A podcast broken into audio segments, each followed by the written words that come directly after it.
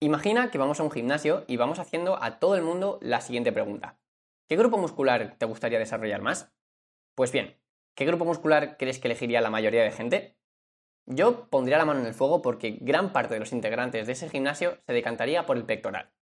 Y no es para menos. Personalmente creo que el pectoral es uno de los grupos musculares que más afectan a la estética general de tu físico.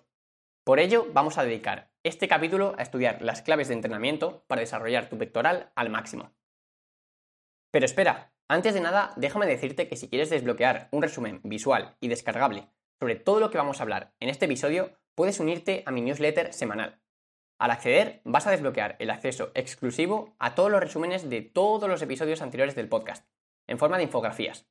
Y además conseguirás un ebook sobre selección de ejercicios de regalo. Una vez dicho esto, vamos al lío. Estás escuchando el podcast Workout Academy, mi nombre es Álvaro Bueno y comenzamos.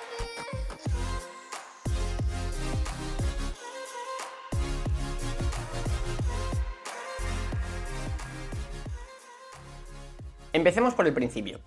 Lo primero que debemos plantearnos es qué ejercicios vamos a utilizar para maximizar la hipertrofia del pectoral. Antes de nada, debes saber que los ejercicios para enfatizar el entrenamiento del pectoral se dividen en tres tipos. En primer lugar, encontramos los movimientos de empuje horizontal, donde se trabaja todo el torso y la trayectoria del ejercicio es perpendicular a la posición del cuerpo. Para poner un ejemplo, imagina el press de banca o un press en una máquina horizontal. En segundo lugar, encontramos los movimientos de empuje diagonal, donde se enfatiza el haz clavicular, es decir, la parte superior del pectoral. Y la trayectoria del ejercicio es diagonal, teniendo como referencia la posición del cuerpo. Por ejemplo, el press de banca inclinado o un press con mancuernas inclinado. Y por último, encontramos los movimientos de aislamiento, donde no se involucra el trabajo del tríceps. Estos son ejercicios donde se realiza una aducción de hombro, como por ejemplo el cruce de poleas o el pec deck. Así que ya sabes, estos serán los ejercicios que utilizaremos para hacer crecer nuestro pecho. Vamos ahora a ver cómo debemos gestionar estos ejercicios.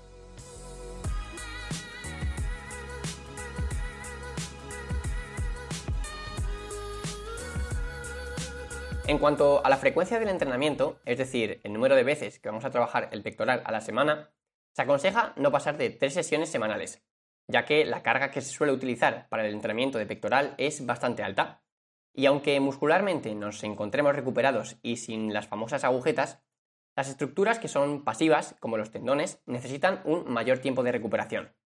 De hecho, es bastante raro ver una programación en la que se entrene de manera adecuada más de tres veces el pectoral. Lo que se suele realizar es entrenar un día a la semana pectoral con máxima prioridad, con un alto volumen de entrenamiento, y luego otros dos entrenamientos con una carga muy suave para llegar al volumen de entrenamiento necesario semanal. En cuanto a la intensidad a la que debemos llevar cada serie, hay personas que responden muy bien a entrenamientos de altas repeticiones, con una intensidad relativamente baja, y hay otras personas que responden muchísimo mejor a entrenamientos más pesados, a una intensidad más alta.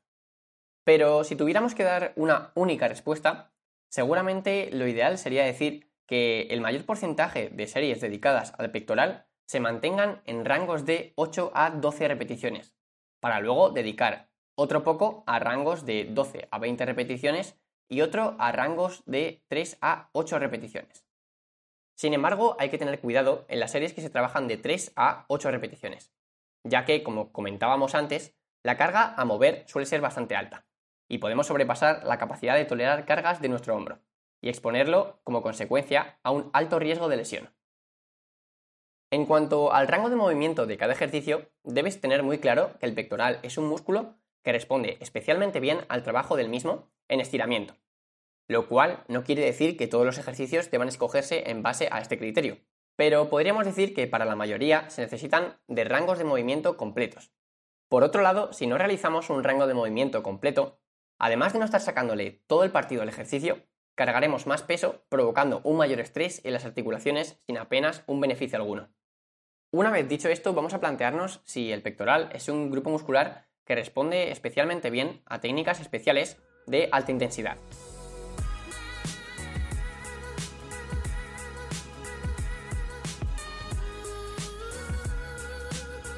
En este caso se sabe que el pectoral responde realmente bien a técnicas con el objetivo de aumentar la fatiga periférica, como por ejemplo las famosas drop sets o series gigantes, pero la preactivación es la clave de todas estas técnicas.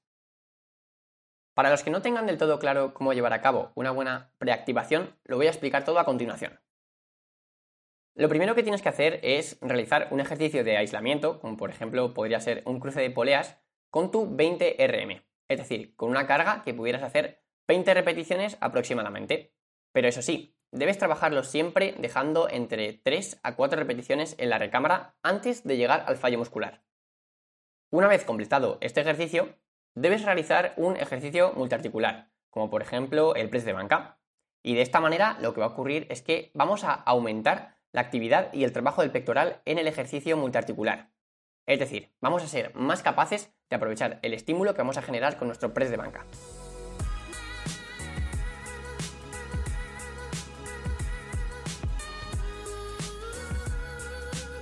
Y nada, con esto ya terminamos. Finalmente ha salido un episodio bastante corto, pero que creo que hemos condensado muy bien toda la información que quería transmitir. Me ayudaría muchísimo si valoras positivamente este podcast en la plataforma que me estés escuchando, o mejor aún si compartes este episodio o programa con tus amigos. Te recuerdo una vez más que puedes desbloquear el acceso exclusivo a los apuntes de este episodio y de todos los anteriores uniéndote a mi newsletter a través del link que tienes en las notas de este programa. Además, también podrás descargar mi ebook sobre selección de ejercicios como regalo.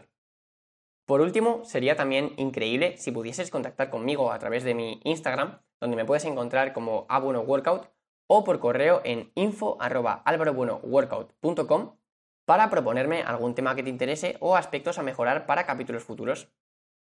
Un abrazo enorme y nos vemos en el siguiente. Chao.